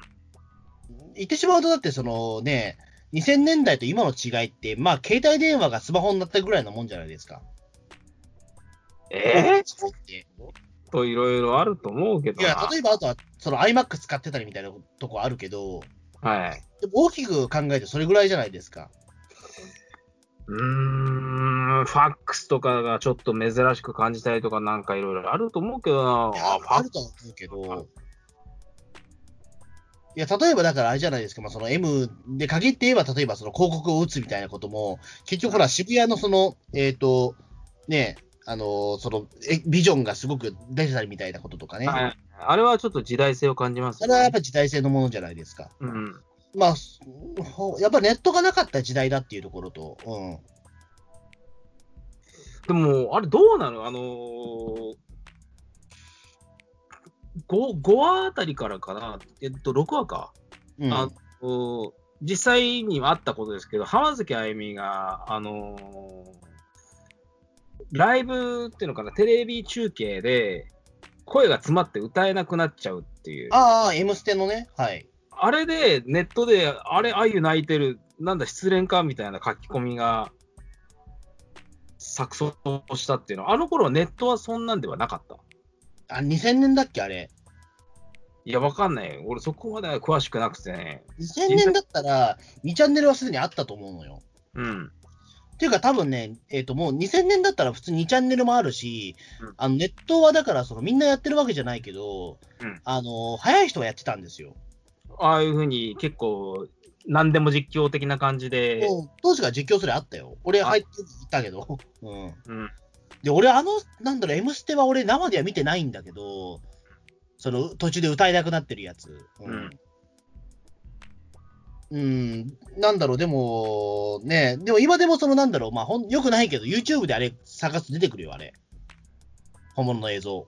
なんかツイッターで俺見ましたよ。見た、うん、そうそうそうそう。うん、ままだあれ見れますよ。うん。まあ、貴重映像ですね。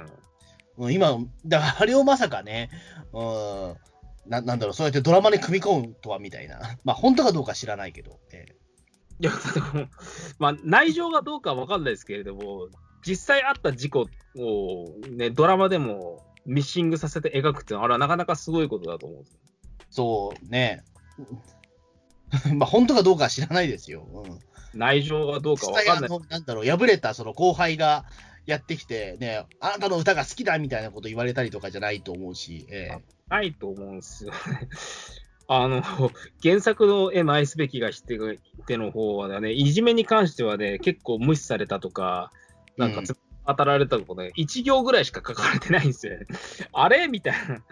うん、もう髪の毛燃やすぞみたいなこととか、えー なんか知らないけど、すごいなんか、もう飲み物の、もう、もうぶちゃぶちゃ、ぶちゃぶちゃ負けたりとかね。えジュース頭からぶっかけられるとかね、そういったことの暴露があるのかなと思ったら、あれ1行で終わりだみたいな。ーえー まあ、いろいろあるとは思うんですよ、多分でも。ええ多分あれに近いことは多分あったような気もするんですよ、多分ね。ええなんだろう、でもその、すごい嫉妬した後輩、誰だっていうふうにやっぱネットでもなってましたけど、あれ多分特定のモデルはいないんだろうな、みたいな。うん。うん実際、うん、当時の ABEX の経歴あの経歴っていうか、ディスコグラフィーみたいなのを見てって、浜崎あゆみとぶつけられてデビューさせられたあのアイドルグループっていないんじゃないですかね。うん、いや、多分だから当時いたあまたのそのアイドルグループのうちの一つみたいな感じなんじゃないですか？うん。例えば当時、まあ、マックスとかスピードとかおったけど、うん。まあ、まあ、彼ら、彼女らはやっぱ成功者だけど、うんやっぱりそこで失敗した人もたくさんいるみたいな。うん。いうようなうちの一人だと思うんですよ。うん。うん、だからそういう意味、そういう意味で言うと、あの存在は必要だったと思うし。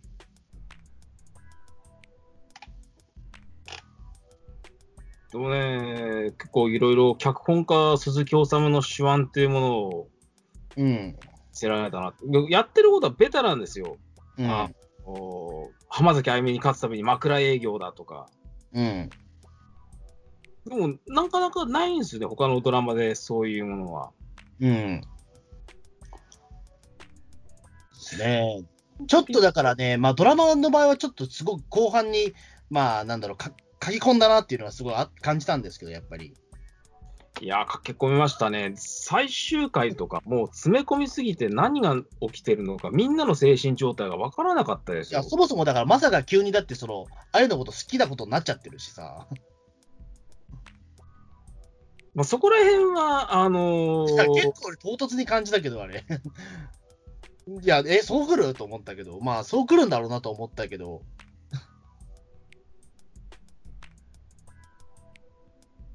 でも実際、史実もそんな感じで、うん、いや、ななんか、だからあれじゃないですか、その、やっぱり散々だからそれまで、そのね、その、ま、マサはすごくだから、その、仕事には超厳しいみたいな人になってたじゃないですか。で、ほら、後輩もぶん殴ったりとかしたじゃないですか。うん。なのに、急に市場を挟み込んじゃってるから、うんあれと思ってしまったんですよ。やっぱり、あの、一人のね、あの、アーティストを売るために、もう俺の資材を投げ打ってでもやるとか、もう入れ込みようがちょっとやっぱりおかしいじゃないですか。いや、でもそこはやっぱり公私混同分ける人だだよなっていうような感じには、あの演出だとなってるじゃないですか。いもう5話ぐらいかけて。まあ、その演出上はそうなんだろうけれども、なんか人物的にはやっぱり最初からおかしかったんだっていうことはやっぱりあり、原作を読んだら、やっぱりそこら辺はそうなんですよね。あ最初最初に会った時からマサさんはもう結構、あゆに、もう無意識のうちに入れ込んじゃってたみたいな。だから、その、だからね、その、第1話における、その、お前いい顔してるなっていう意味がちょっと変わっちゃうじゃないですか。まあ変わりますね。相当変わっちゃってるじゃないかと思ったけど、うん。まあ、あれはあれで良かったのかな、まあ。いや、急にだから、その、同棲とか始めてるところとか、すごくもうなんか、ね、展開が早すぎて、ちょっとついていけなかったもん、やっぱり。僕もドラマから入った口なんですけど、そうなるかみたいな感じで、この2人の恋愛関係、恋愛関係っていうかな、この、ああ、こうなるよねみたいな、普通の恋愛ドラマと違って、何も感情移入ができないというか、応援ができない。マーサさん何考えてるのかよくわからなくなってきたぞみたいな感じです。うんね。いやー、そうですよね。だからまあ、やっぱりね、もう、その眼帯の人もよくわかんねえし、ええ学会の人はもう本当に1からあの100までわけが分かりませんでしたね。あの、唯一ちょっとだけ人間っぽいのは、そのチームあゆの人たちだけですよね。うん、まあそうだね。あれはでもすごく俺ね、い丁寧に書いてるの偉いなと思うんですよ、あれ。うん普通、ああいうところって、ちょっと、なんだろう、はしょるじゃないですか、言ってしまうと。うん。そのなんか、そのマサと、そのやっぱりあゆの話に執着するんであれば、あの、まあ、そのままマサがマネージャーみたいなことやっててもいいわけじゃないですか。でも、すごくチームを組んで、10人単位のチームを組んで、そこは別にだって、そのね、なんかおっさんとかもいるわけじゃないですか、あの中には。でああいうのなんかリアルでいいなと思ったんですよ。うん。うん。なんか別にその、なんか美美男美女集めてるわけじゃなくて、本当になんかベテランのおっさんとかいるんだな、みたいな。うん。ああいうのをなんか丁寧に描いてるのいいな、みたいな。うん。多分なんかあチームで動いてる的なやつが。うん。もう眠いっすみたいなのとか、あれとか結構リアルな。ええうん。もう眠いなんて言ったらから24時間ワクワクできるんだぞみたいな。もうあれはもう狂ってるなと思ったけど。うん、でも結構あれ事実に近いんじゃないですかね。まあ多分そうだ、まあそういう人なんだろうなと思うけど、ええでもあれはたまったもんじゃないですよね、周りも。あーチームあゆすごいっすね。うん。やばいっすよね、チームはあれ。いや、でもあれはでもすごくなんか、いねえ、いいなと思いましたけど、チーム愛は。ねえうーん、ね。なんだろうな、確かに。うん。まあ、あとはもう本当に、なんだろうな、まあ、最後だったらやっぱり結構もう爆笑に次ぐ爆笑だったんですよね、やっぱり。どういうことですか？やっぱりだからそのもうね、田中みな実の演技ももう最高潮に達してるわけだし、でもあれは普通に考えたら措置入院レベルですよ。で、でやっぱりその高島弟も、やっぱりね、その、指パッチンからおかしくなってるし、で、その後秘書の人が、はい、これっつって、なんかそのなんか、フリップを出してくるじゃないですか。あの、うんバラエティ番組みたいな。うん。マサさんにはだからその、えー新人発掘やってもらいます、みたいな、巨大なフェスやってもらいますっていうのが、なんかバラエティ番組のフリップみたいな感じでパッと出てきたじゃないですか。うん。もうあのあたりとかもう超爆笑なんですよ。あんな会議ねえだろうと思いますよ。いや、だから全部用意してるんでしょ、あれもう。あ、もうこういうことをやりたかったのねっていうか、もう最終回がとにかくおかしいんだよな、このドラマ。最終回はこの世界に星雲仮面マシンマンでも続出したのかっていうぐらいみんな心が綺麗になって気持ちが悪くて仕方がなかったですね。あのね、まあ、なんだろう、結局だから、そのほら、あの田中みな実のその眼帯は、結局、ね、あの一応フェイクだったってことなんでしょ、あれ。あれ手術して治したのまあそうだけど、でもほら、あのなんだろう、すごく適当なこと言ってたじゃないですか。あの 本当のこと見ようとしなかった私だっつって、それでね、通りもん外してみたいな。うん。で、一応だからそこで言うと、とっくにだからあの目は治ってたんだけど、そのマサの気を引くためみたいなところとかあったでしょ？かもしれないですね。そう。だからそのために、でもそこでほら、なんかその、えっと、私は、ま、あゆに乾杯したっていうところで、あのーね、乾杯した証としてその眼帯を自ら握りつぶすっていう。ええでもなんかそこら辺のね、駆け上がり方がね、なんか、話数すっ飛ばしたみたいなすごいテンあの異様なテンポ感があるんですよ。うん。いや、だからあれを、だからその田中みな実で、まあ、まあ、負けたのは、だからいわゆるあれでしょ、だからな、なんていう、いや、な何に負けたのかちょっと俺、ピンとこなかったんだけど、最初の頃見た時わかんねえな いや、だからそのね、一応だからその田中みな実としては、その愛を、えっ、と、なんていうのかな、その陥れることがまあ目的だったわけだけど、でもそれの愛が一致すぎたから乾杯したっていうことでいいのかな、あれは。はい。でも途中から、もう途中からっていうか、その最終回の直前あたりから、やっぱりなんかね、精神が突然いい人になりだして、あゆの気持ちはどうなるんですみたいなことを言い出して、あなたがそれを言いますかみたいな感じで。だから最初に、この人悪くなかったみたいな風にしたかったのかな。でもそれは成り立たないでしょ、いくらなんでもそれまでの行動を組みが。おいや、だからそれまでも、だからその後もだってほら、そのね、まあね、あの、あ見てください、あゆの塩焼きって言った。本当にあゆの塩焼き出してくるとかさ、えー。うん。ああいうもうベタなものも挟みつつ、えー。ねえちょっと、最後、なんでああいうことになったのか全然分からなかったんですけど、っていうか、みんなそうなっていくんですよ。あの、あゆにジュースぶっかけてた人とかも、悔しかったけど、あなたの歌聞いて、励まされてたとか、何みたいうん。ねえ、だからまあ、だからあれはだからちょっと伏線張ってあるとさ、そのほら、あのイケメンマネージャーの若いマネ、ね、人が、あのーその結婚したからみたいな ところでしょ、あれ。な。いや、でもそれで、あゆに実は励まされてたって、そんななるか？うーん、わかんない。まあでもあれ結婚するのもなしだと思うけどね、それこそ。うーん。うん、あの、だって、ルルカワ君だっけ？うん。その自分の手をかけて、そのアイドルの一人と結婚するのなしだろうって思っちゃうけど。あそこら辺は、マサさんを見て、自分なりの、あの、人と向き合うってものの答えを一つ出したんでしょうね。あいや、人と向き合うってそういうことじゃなくないって思っちゃったんだけどね。だって、なんかお前、だってほら、まさわた最、ルカワ君によく言ってたじゃないですか。ひ人の人生背負ってんだ、最後向き合いよって言ったじゃないですか。うん人と向き合うことが結婚でよかったのかっていうと、ちょっと違うじゃないですか。絶対そういうことじゃないだろうって思っちゃうんだけど。多分俺、あれ、いや、そういうことじゃないんだけどなっていうふうに多分、ね、多分あの、高島弟も思って思ってたと思うんですよ。鼻から見て。うん。うーん、ねえ、何なんだろう、あれはと思って。俺、そこはちょっとわわけわかんなくなっちゃった、途中で。小泉さん的にあれ、ルカワ君はどうすればよかったんですかね、ああいう状況になって。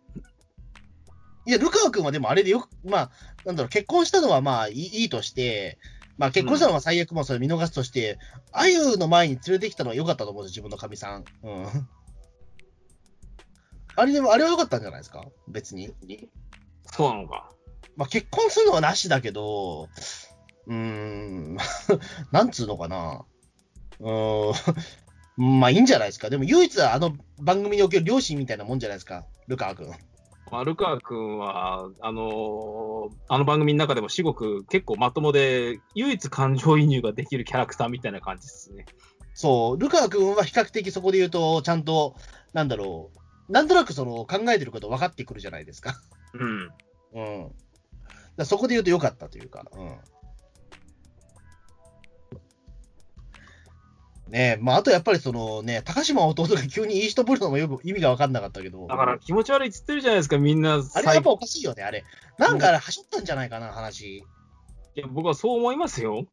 うん。だって急にだってそのさ、あのーななんだろう、その俺もゼロから新しいものを追いたくなったんでね、みたいなこと言って。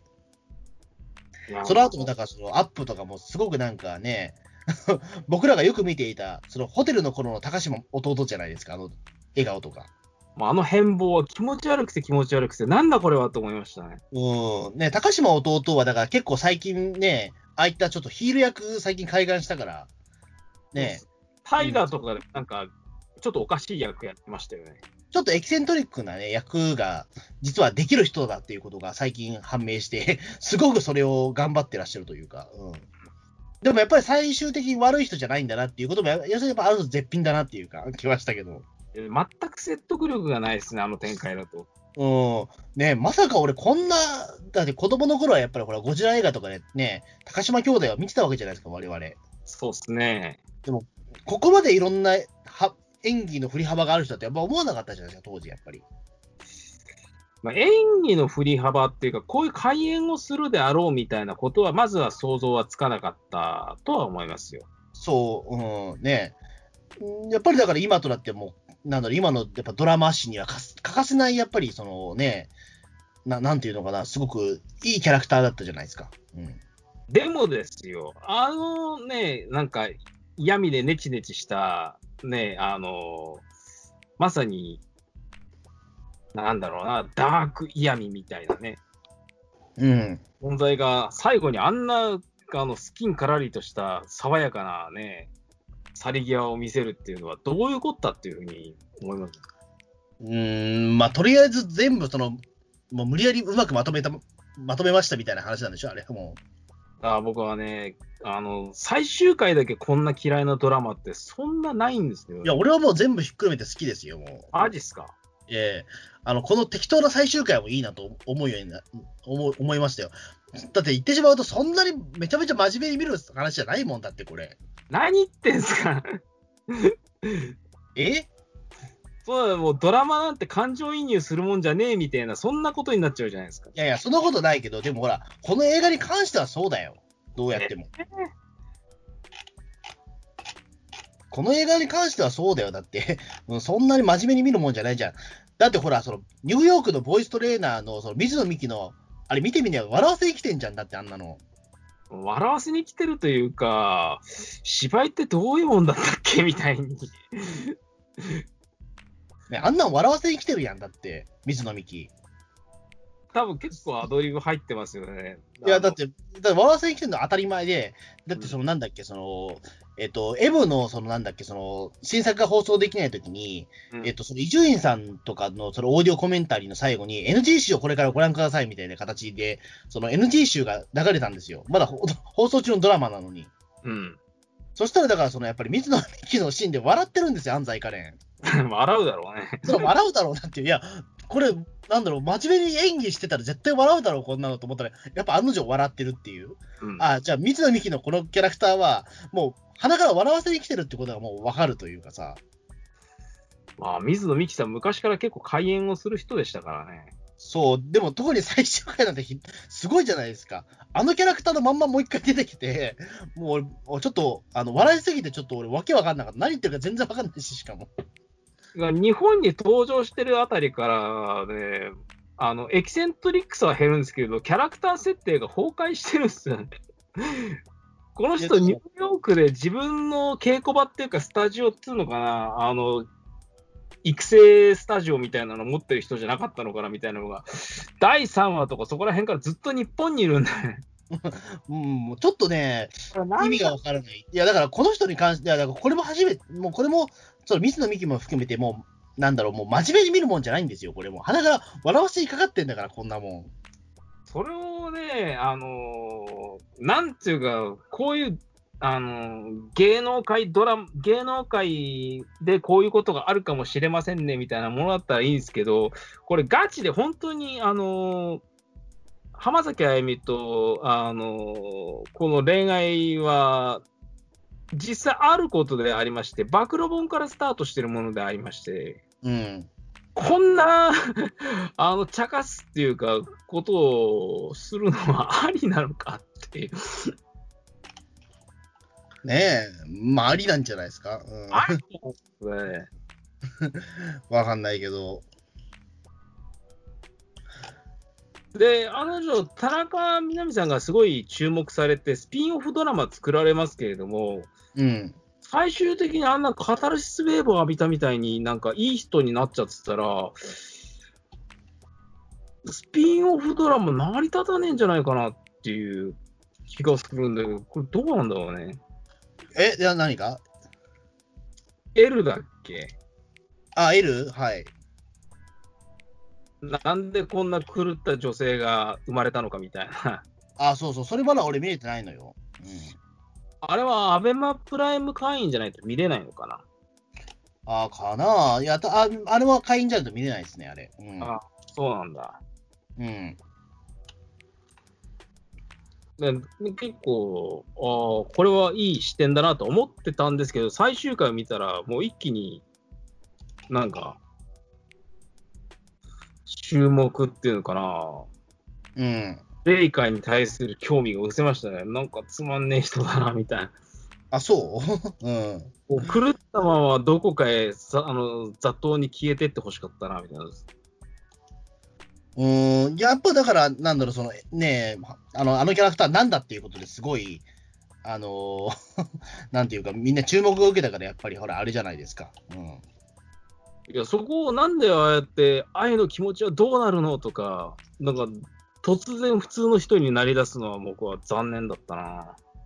あ、そうか。うーん。まあね、まあ考えてみたら、だってあれじゃないですか。何じゃあその、浜崎あゆみの自伝ドラマの、そのなんか、面白かったキャラクターを、スピンオフドラマ作って何って話じゃないですか、そもそもそれ。わけわかんないですか。まあ、それはもう田中みな実とディレクターとか演出の勝利ですよ。さなのかな？うん。すごいです。だって田中みな実さんってもともとアナウンサーですよね。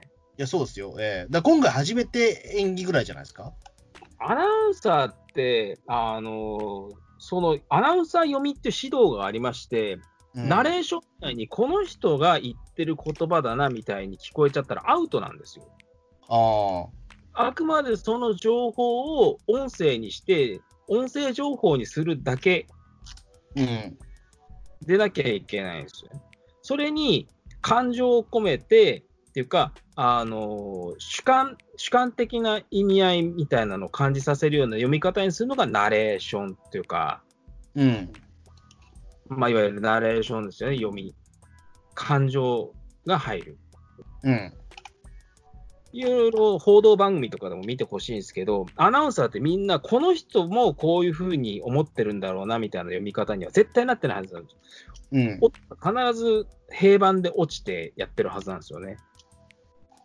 だから政治家とかのこういうあのスキャンダルがありましたみたいなのも、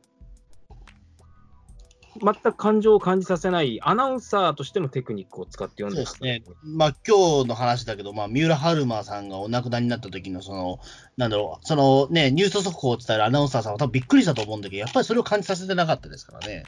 なんかそこから悲しみを感じさせたりとか、こあーこのアナウンサーも悲しんでるんやなみたいな、そういう読み方には多分大多数のあのアナウンサーっていうのはならないはずなんですよ。うん。だから田中みな実さんも同様にアナウンサーとしての教育をされてるはずなんですけれども、なんでこんなに音が操れるんだろうっていう。うん。なんだろうね、その、上手い人と下手な人結構いると思うんですよ。その、演技ができる人とそうじゃない人。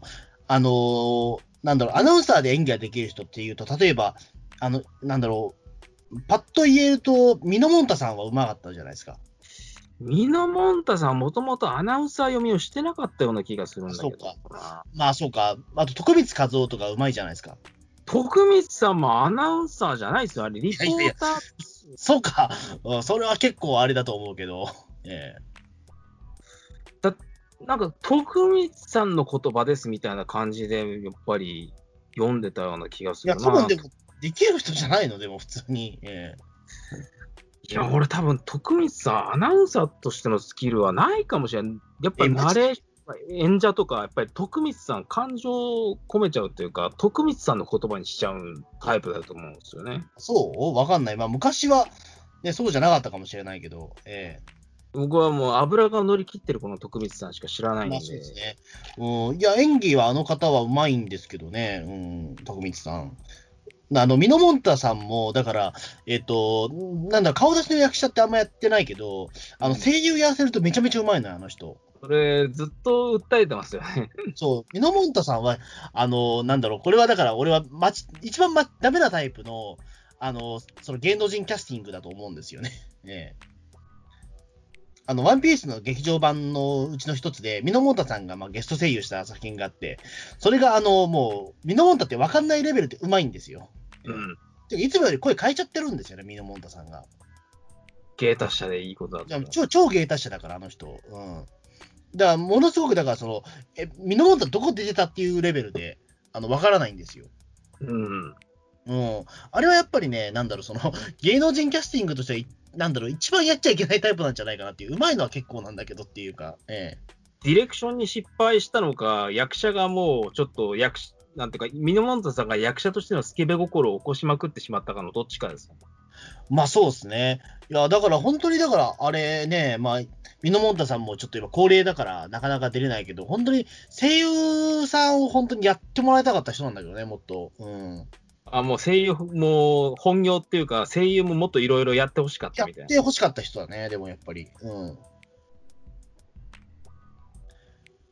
ねえ、だからまあね、まあその中で田中みな実さんっていうのは、本当に、えっと、逸材ですよね、マジで。いやー、どうやってこんなテクニックっていうかね、得たんですかね、息声とかそういうのとかね。うーん、ねまあ、でもまあ、ここで言ってしまうと、なんだろう、その代表キャラクターを得られたわけだから、まあ次があれですよね、多分ね。どういう、どういうね、あるだろうな。するか。ええあの、これ、オーディオコメンタリーとかで、伊集院光さんとかも言ってることなんですけど、結構フルスロットルでやっちゃってる感はあるんですよね。ああ。あの、高島弟さんとかは、やっぱり引き出しとしてこういう開演っていうか、嫌だな、みたいなネチネチしたものを、こういうボールです、みたいに放ってるところがあるんですけれども、うん。もうなんだろうな、田中みな実さんとかは、もうドカベンでいうところのいわき状態ですよ。なるほどね。えそれにして全力でやった結果、ひたすらおかしくなってってるっていう。えうん。だから、ドカベンのいわきとかは、こあの、ストレートが全く打てなくて、あの、デッドボールとか、ボール球になると必ずホームランを飛ばすっていう、土地狂ったバッターだったりするんですけど、うん。もう田中みな実さんはもうそんな状態ですよね。ええこの人はどういうポテンシャルなんだみたいな状態で、ひたすらすごいエネルギーを発散していってるみたいな。うん。だから多分ね、芸の幅自体はそんなに広がってないと思うんですいや、よ、ね。多分まあ、これからじゃないですか、やっぱりこの人は。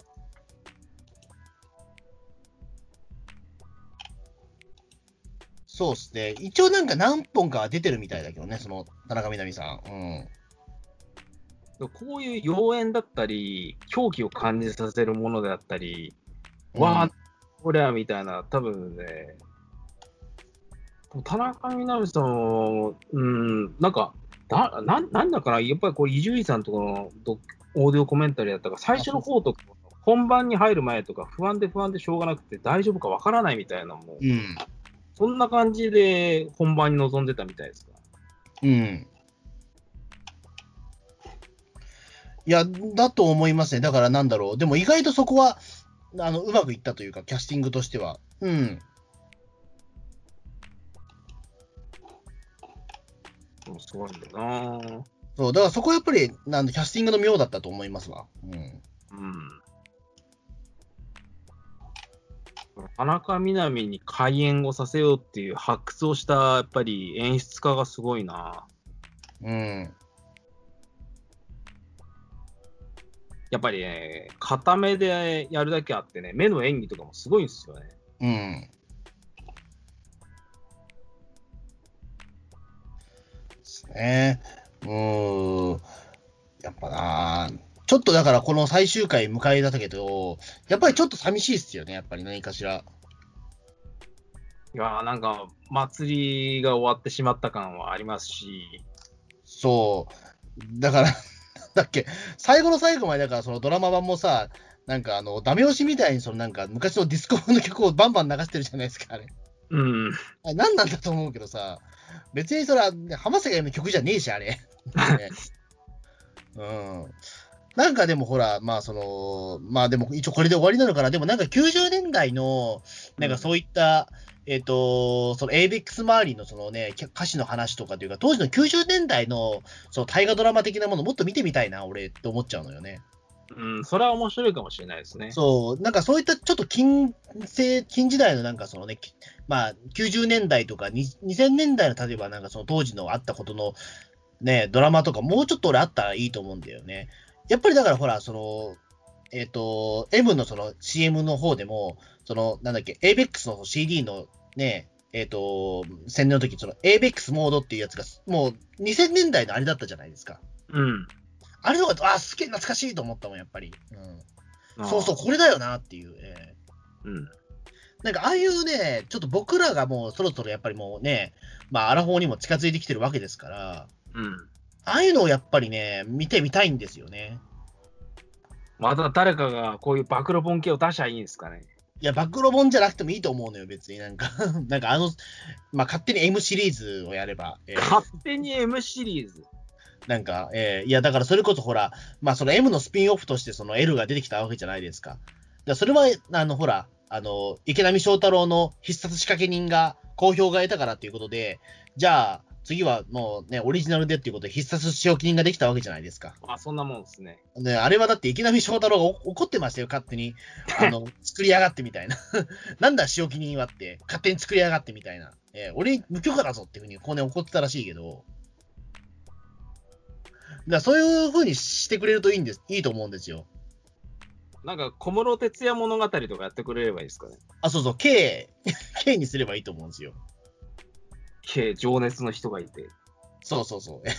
ええなんか、ええ もう小室哲也でもいいと思うし、まあ、まあ、K はだから稽古も被ってくるからいいよね、ちょうどね。ええそのとあの当時のグローブの話とか聞きてえな、なんかそういうの。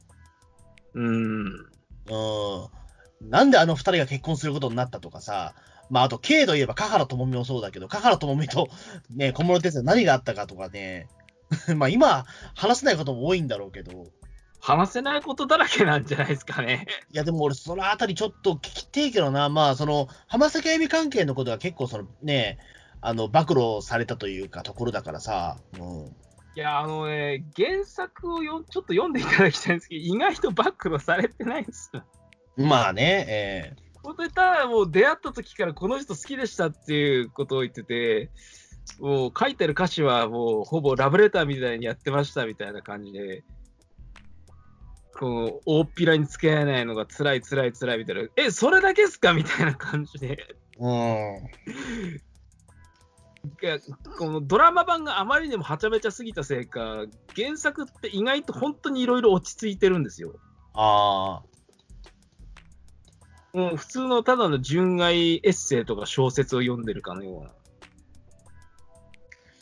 なるほどな。うん。いや、だからそこで言うと、もうドラマも含めて、やっぱりこれは奇跡の出来だったんだな、という、もう改めて思いますよ、それはももうドラマはね、やっぱり鈴木おさむさんがいろいろ風呂敷を広げまくったことによって、核反応的なものがいろいろ起き、うんまたあの原作ではほぼほぼ触れられてないあの ABEX 社長の話であったりとか、う。うん。あと、やっぱり原作でも同様に触れられてないっていうか、原作ではそういう空気あんまり感じさせない、他のあのユニットアイドルとのバトルみたいな、うん。オリコンバトルみたいなのとか、そういうの原作で方法要素として、今僕4分の3ぐらいしか読んでないですけど、ないんですよね。うん。もう本当にひたすら隠れた忍び声が、忍び声が辛い、辛いみたいな。アリリーみたいな感じの原作なんうん。ほどな。まあ、そんな感じですかね。まあ、なんか、ドラマの話をしようって言ってもね、結局 M の話しかしてないですけど、まあいいや。ええええあのー、ぜひね、穂積さん、今期注目しているドラマとかをね、ちょっと教えていただき次次のじゃあ収録の時に話します、じゃあ。次の週、ええいや、この、だってもう、1時間半ぐらい撮ってるから、もう、ええマジかちょっ。と、もう、もうこれ一回切りましょう、一回。ええじゃあ、とりあえず、じゃあ、まあ、次のやつはちょっと短くてもいいか。ええうんというわけで、じゃあ、お疲れ様でした。お疲れ様です。え愛すべき人がいて、